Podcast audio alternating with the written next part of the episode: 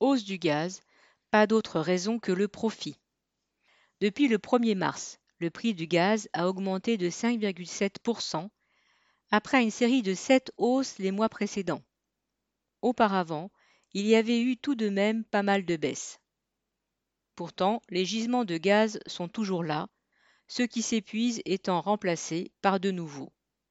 Pour le moment, ni la France ni le monde ne manquent de gaz naturel. Les hausses comme les baisses n'ont aucune raison technique. En France, 70% du gaz arrive par les gazoducs, d'abord de Norvège, entre parenthèses environ 40%, puis de Russie, 20%, et des Pays-Bas, 10%.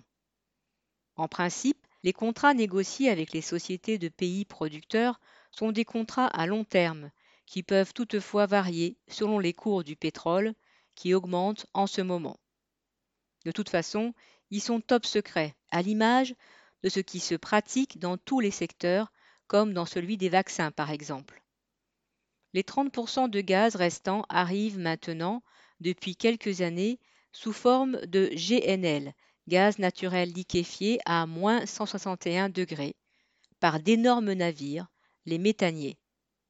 Ces navires qui traversent mer et océan avec leurs cargaisons réfrigérées nécessitent des usines de liquéfaction du gaz au départ et d'autres de regazéification à l'arrivée. Usines et navires se multiplient dans le monde. Parmi les géants du GNL, il y a Total, qui a des intérêts dans de nombreux gisements sur la planète. Les méthaniers, contrairement aux gazoducs, peuvent se rendre n'importe où. Ainsi, un méthanier prévu pour rejoindre l'Europe depuis le Qatar ou la Sibérie du Nord peut parfaitement être dérouté vers le Japon ou la Chine.